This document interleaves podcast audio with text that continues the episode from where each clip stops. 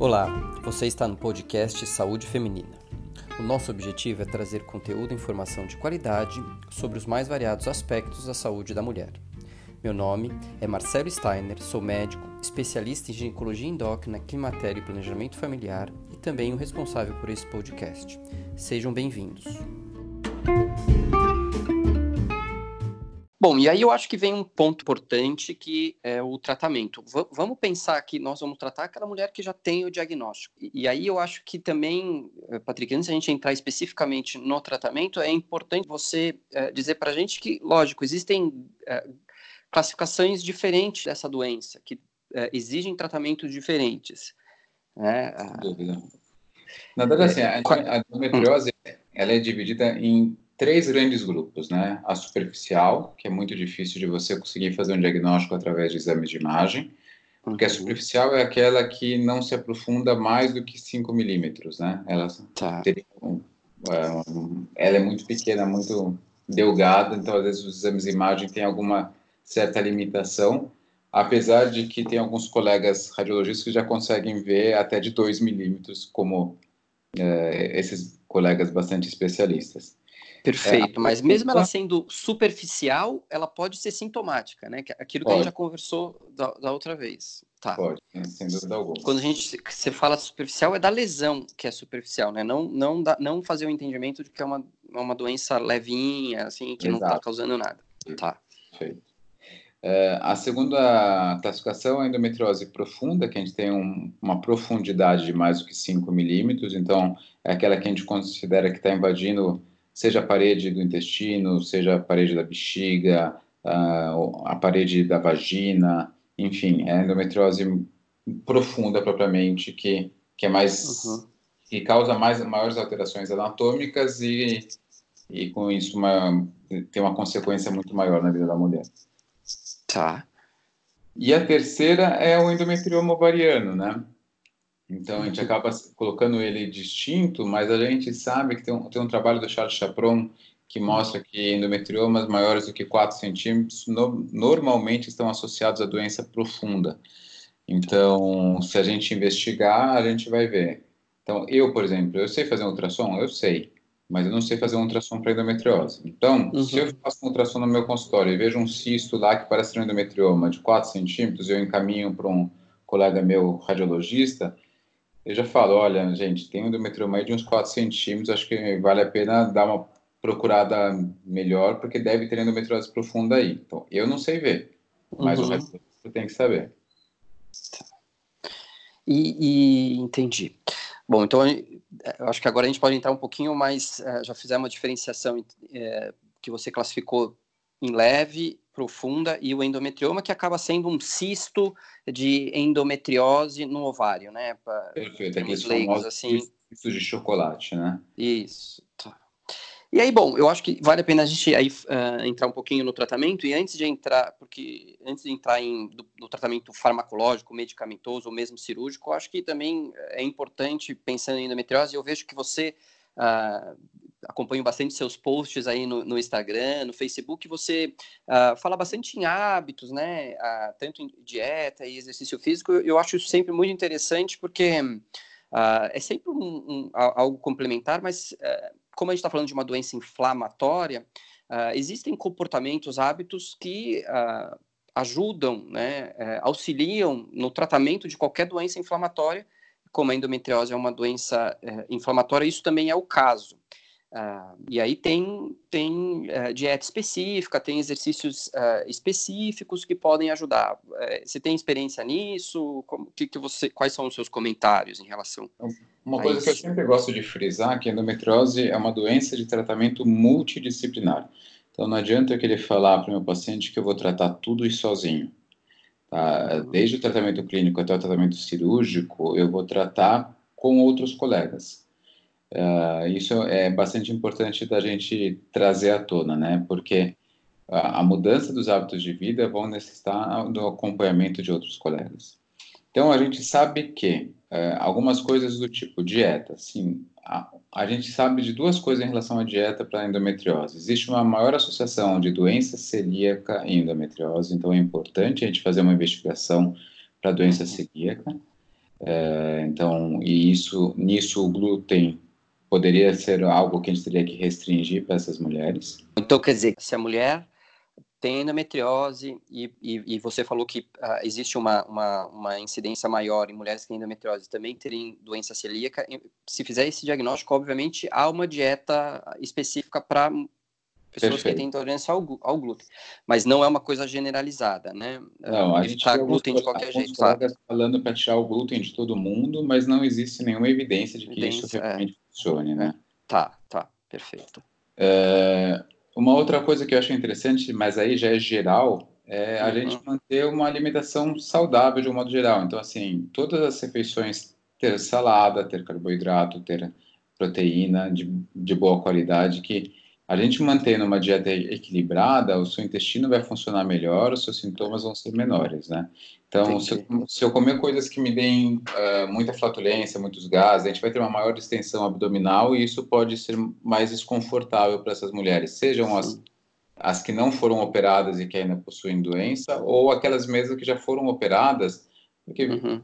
um, um, intestino mexido após a cirurgia, ele vai ficar mais sensível se ele ficar mais distendido também. Entendi. Então, é importante isso. Ainda falando de dieta, existe um trabalho é, avaliando, avaliando um protocolo chamado FoodMap. Uhum. O protocolo FoodMap ele é um protocolo em que a gente tem uma restrição bastante grande é, de alimentos. Exemplos, eu não posso fazer um, um refogado com cebola e alho, tá?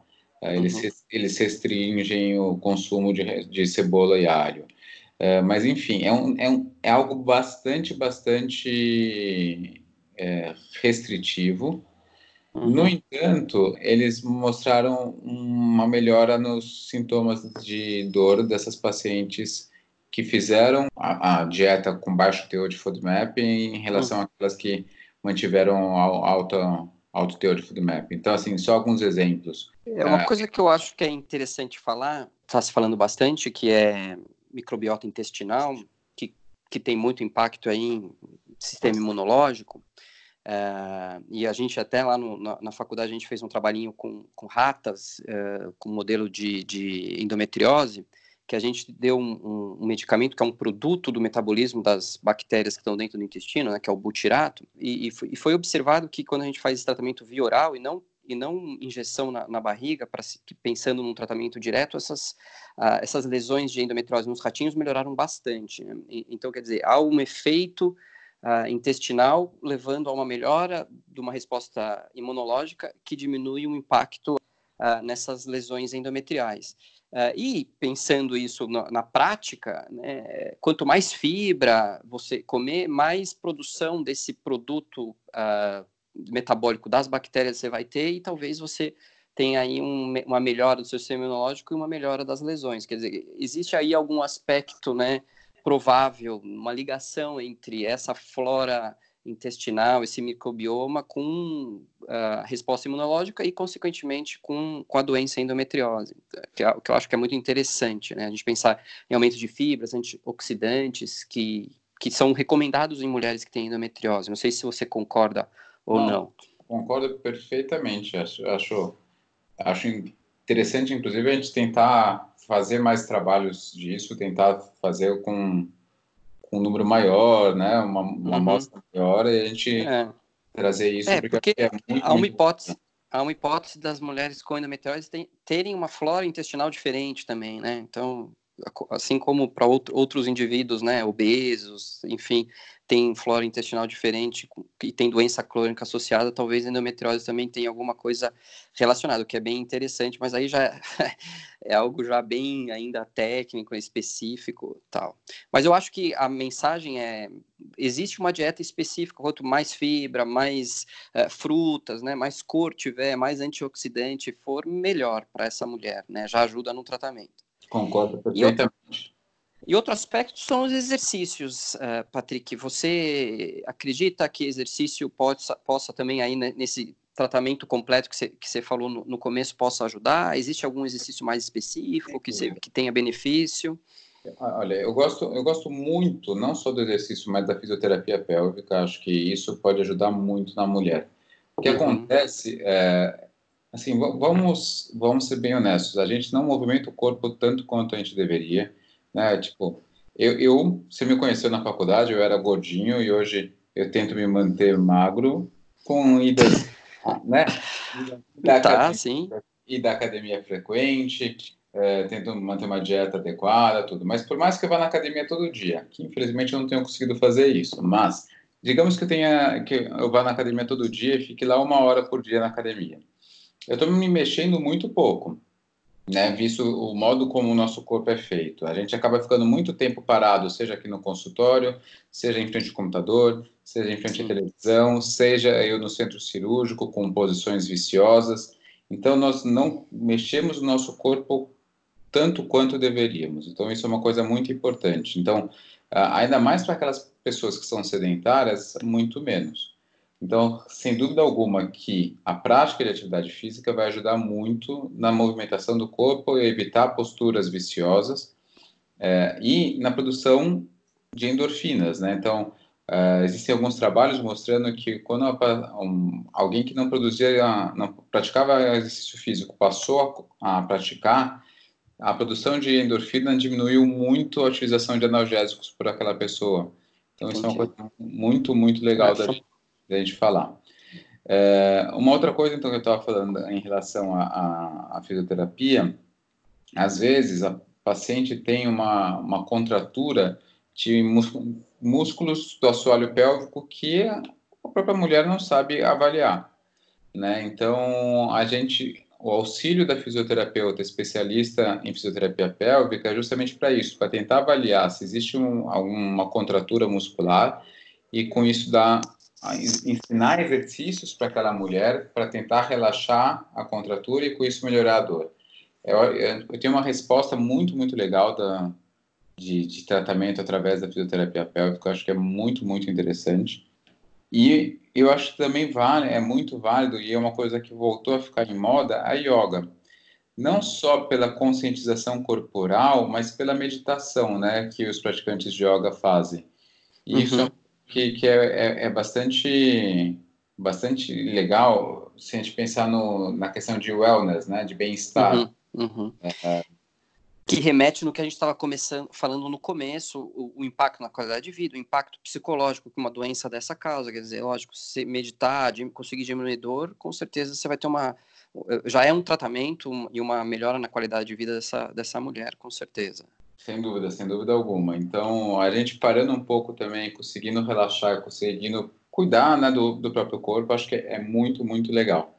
Mas uma outra coisa que eu acho que é muito importante a gente colocar também no, no tratamento clínico é muitas vezes o acompanhamento, seja por um terapeuta ou seja por um, até por um psiquiatra, para ajudar aquela mulher a lidar com aquele com toda aquela sobrecarga que, que a dor crônica causa, né? Eu acho que é muito, muito válido também a gente ter um acompanhamento psicológico ou, ou mesmo psiquiátrico, eventualmente, né, utilizando algum tipo de medicação. Eu acho que, que é bastante válido. E mais um profissional que pode nos, nos auxiliar bastante é o profissional de dor, né? Então, normalmente são anestesistas que se especializam nisso, mas são profissionais que podem, eventualmente, com algum tipo de estratégia que eles julgarem adequada naquele caso, nos ajudarem a controlar a dor daquela paciente e não necessariamente precisarmos operá-la. Perfeito. É, eu acho que há, há, há, uma mensagem aí que, como é uma doença complexa, exige um tratamento complexo e multidisciplinar, né? Tanto uh, no diagnóstico, como você falou, com radiologistas uh, auxiliando, e no tratamento, com certeza, fisioterapia, tá, é, médicos que tratam dor, uh, às vezes educadores físicos que também vão ajudar na orientação de atividade e, as, e, nutricionistas também que podem fazer alguma dieta específica para isso. Acho que isso é, é, essencial e com certeza muito benéfico. E aí eu acho que o último ponto que a gente deve abordar é o tratamento. E aí eu poderia dividir em dois, um tratamento clínico, quando faz com medicamento, e o tratamento cirúrgico. Concorda não? Perfeito, perfeito. O tratamento clínico com alguma medicação, de um modo geral, hormonal e analgésicos, e o tratamento cirúrgico, propriamente dito, pensando na retirada das lesões, mas sempre pensando sempre na qualidade de vida dessas pacientes. Certo. Talvez eu vou fazer uma pergunta que talvez seja difícil de responder, mas quando você uh, escolhe fazer tratamento clínico e quando você resolve fazer tratamento cirúrgico?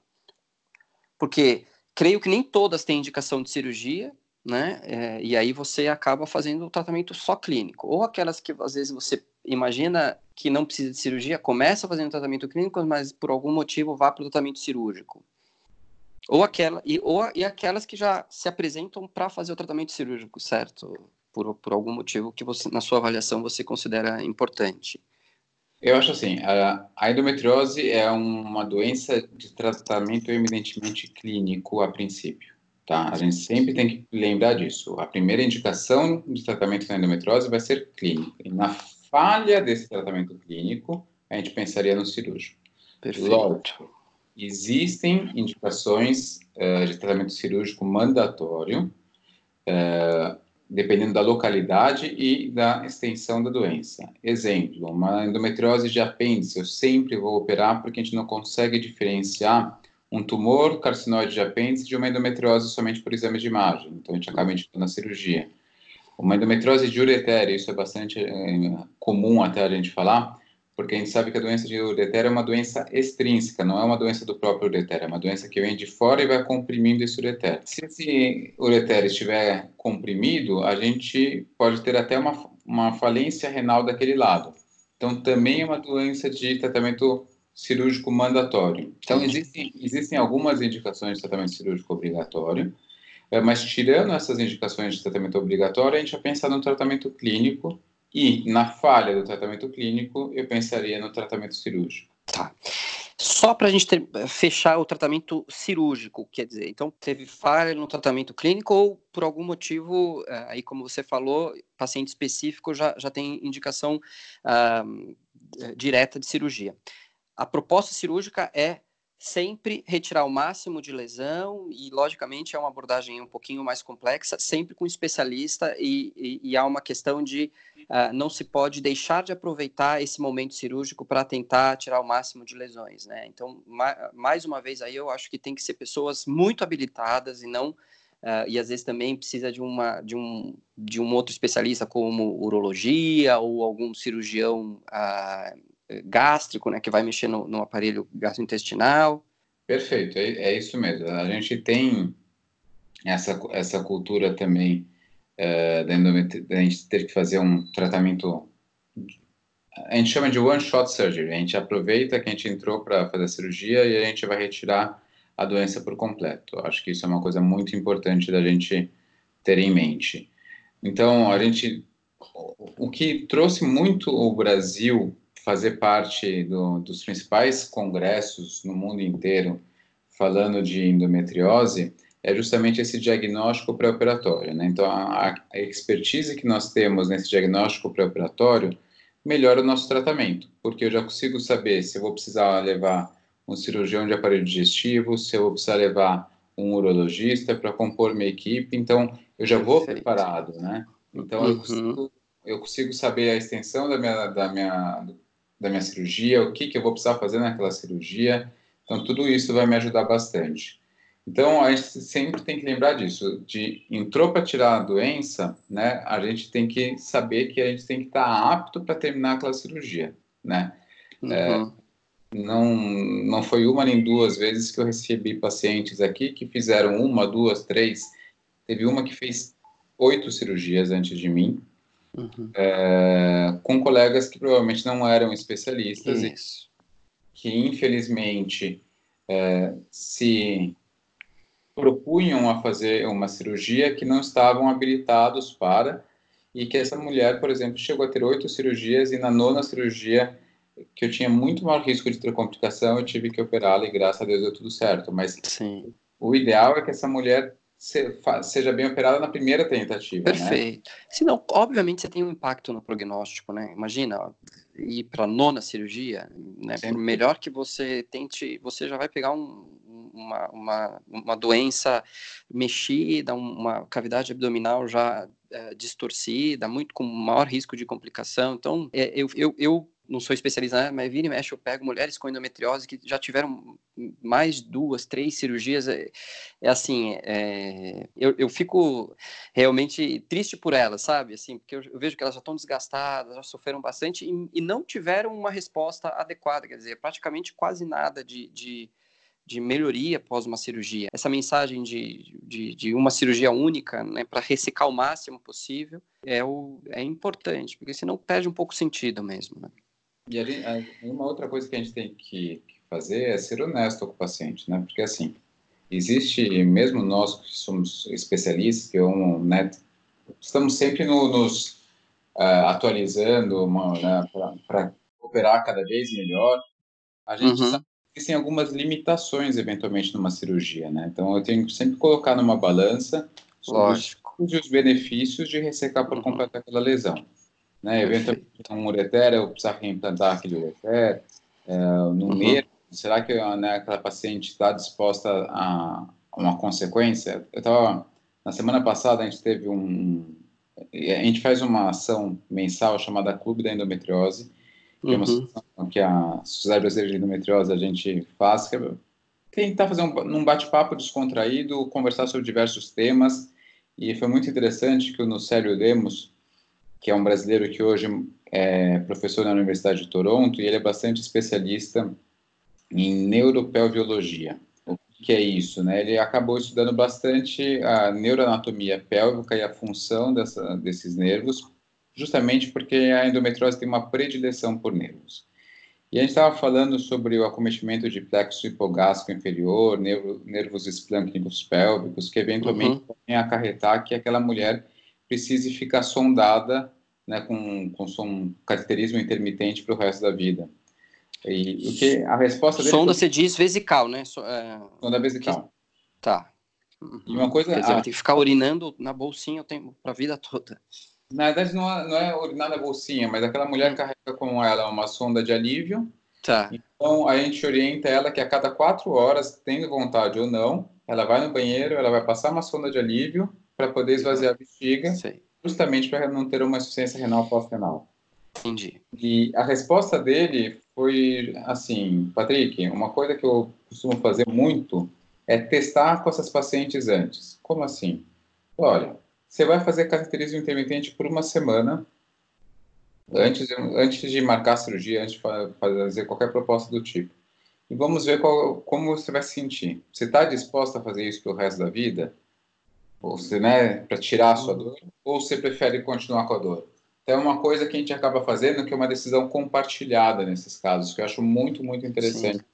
A gente trazer para o paciente todo o risco, todo o benefício, né, todas as possíveis complicações de um tratamento cirúrgico, expor tudo para ele e a gente decidir em conjunto. Não sou eu que mando né, no que vai ser feito ou vai deixar de ser feito mas é justamente expor e decidir, decidir conjuntamente com o paciente.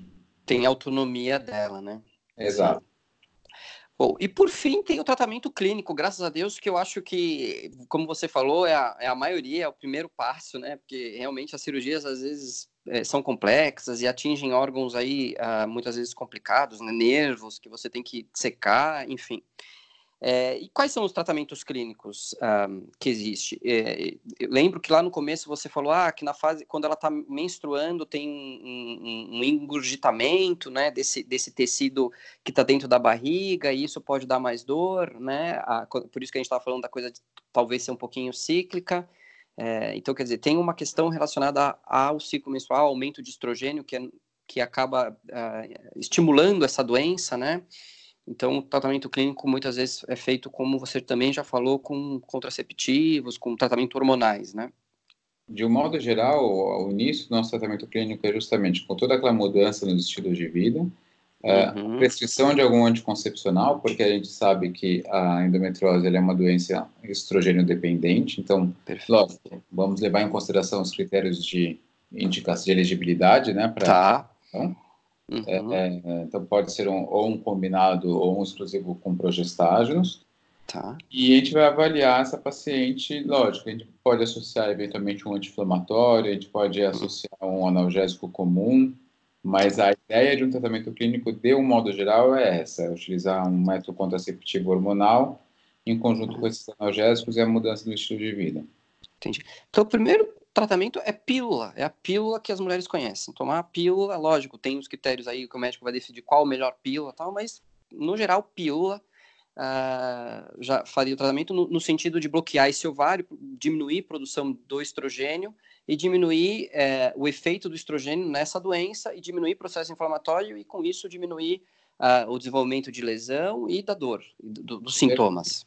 O objetivo da gente com o tratamento clínico é melhorar os sintomas e tentar estabilizar doentes. Né? Então, a gente considera uma falha de tratamento clínico para aquelas mulheres que persistem com dor, apesar do, da utilização desses métodos, ou ainda que apresentam um crescimento das lesões nos exames de imagem. Então, tanto um quanto o outro a gente acaba considerando como falha de tratamento clínico que poderia levar à indicação da cirurgia. Certo. E, e, e, também você falou aí que além da pílula tem um, um, um tratamento só com, com uma parte da pílula, com outro hormônio, que, é um, que são progestagênios, que também uh, teriam ação nesse tecido endometrial na lesão, diminuindo uh, o processo inflamatório ali. Então, em última análise, o tratamento é sempre para diminuir o processo inflamatório, diminuir sintomas e, e melhorar aí qualidade de vida da mulher, né? Diminuir sintomas e diminuir qualidade de vida. Se não der certo, não ter uma resposta adequada, continuar com sintomas ou a doença uh, evoluir, aumentar na imagem, né? Que você, uh, nos exames complementares que você provavelmente deve fazer aí o acompanhamento, indicar uma cirurgia. Perfeito? Perfeito. E acho que é, é, legal porque assim a gente tem uma, uma variedade bastante grande de pílulas no mercado, tem uma variedade bastante grande de progestágenos no, no mercado, seja através de, de sistema intrauterino, seja de implante, seja de pílula, seja de injetáveis. Né? Então, a gente tem bastante opções de, de medicações que a gente pode utilizar e, e, e, e tem boa eficácia, Patrick, boa eficácia. resolve. Tá. Exato. Pensando assim, de maneira geral, quantas acabam indo para cirurgia? Em média, assim. Um percentual? Uhum. Se a gente considerar, é, a gente fez um, um trabalho recente que a gente, tava, a gente considerou pacientes que chegaram já com, com um score de dor alto, um score de dor em torno de 7, né? Tá. Isso, a gente tenta, para toda paciente que, que tem dor, a gente falou logo no início, né? que a dor é algo bastante subjetivo. Uhum. É, então, para a gente tentar, tentar tornar a dor algo quantificável, a gente utiliza uma escala visual analógica de dor. Certo. Para aquela paciente classificar dela, a dor dela de 0 a 10, sendo 0 nenhuma dor e 10 a pior dor possível. Para aquelas pacientes que começam com uma dor score 7, infelizmente a gente acaba evoluindo para cirurgia em praticamente 80% dos casos. Entendi. Tá. Aquela que já chega com uma dor alta, invariavelmente tem uma lesão que tá, é muito importante, tá causando dor, tem que re realmente retirar. Agora, o resto, aquelas que, que têm a doença, mas não é uma dor tão, tão forte, o, anti, o, o tratamento hormonal acaba sendo é, bem, eficaz. bem eficaz e resolvendo. Tá. tá. Bom, é, você gostaria de fazer mais algum comentário para finalizar, Patrick? Eu acho que a gente realmente passou toda a endometriose aí, estendemos até aí o nosso tempo, é, mas eu acho que foi muito proveitoso. Eu acho que, como a gente falou no, no, no começo, é informação para ser divulgada, para uh, ter maior conhecimento dessa doença e poder ajudar a maioria das, das mulheres aí. A última coisa, só, Marcelo, acho que como nosso objetivo é sempre estar divulgando informação, nós estamos revigorando, re, reformulando o site da Associação Brasileira de Endometriose, com uma área destinada ao público leigo e uma área aos profissionais de saúde, para a gente justamente tentar atingir o maior número de pessoas com uma linguagem que seja eficaz para cada público, né? Então, uh, às vezes a gente tem que diferenciar o modo de falar da doença para um médico e o modo de falar da doença para um público leigo. Então, esse vai ser o nosso objetivo no, no novo site. E, uhum. e a gente está, acho que... E você tem o endereço já do site? O site vai ser é o site da sociedade, que é o sbendometriose.com.br. Uhum. Mas ele ainda não está no ar. Tá. É, é, em breve, em breve. Gente tá, na verdade, assim, o antigo está no ar, Mas a gente está tá mudando bastante coisa nele, vai, vai ficar bastante interessante, vai ser bastante legal para uhum. todo mundo. E tem a sua página, né? Que eu acho que vale a pena você falar, tanto no Instagram, Facebook, que você faz, fala bastante informação lá que eu acho muito interessante. Sim, eu tenho, eu tenho um site chamado tratamentoendometriose.com.br. Uhum. É, acho que a gente tem bastante informação lá. E no Instagram, o arroba doutor.patrickbedelis, a gente posta conteúdo diariamente e, e, acho que é bastante interessante, tem uma interação bastante legal com, com o público e divulgando cada vez mais informação, acho que isso é o mais importante. Com certeza. Bom, mais uma vez agradeço pelo, pelo aceite, por, por disponibilizar todo o seu tempo e, e a gente, uh, espero que a gente conseguiu aí bastante informação e que traga resultados aí para você também, tenha um público que consiga se envolver. É... Eu, eu, que agradeço, Marcelo, é um prazer. Sempre que precisar, pode contar comigo. Tá ótimo. Um abraço, Patrick. Até um a próxima. Até. Tchau, tchau. Tchau, tchau. Bom, é, eu uh, também sempre divulgo o meu, o meu, uh, minha página no Instagram, Dr. Marcelo Steiner. Peço para quem tiver alguma, algum tema para ser falado, uh, por favor, eu peço para uh, me, se corresponder comigo lá. Uh, e hoje a gente termina aí mais um podcast, Endometriose, e aguardo vocês na próxima semana. Um abraço a todos.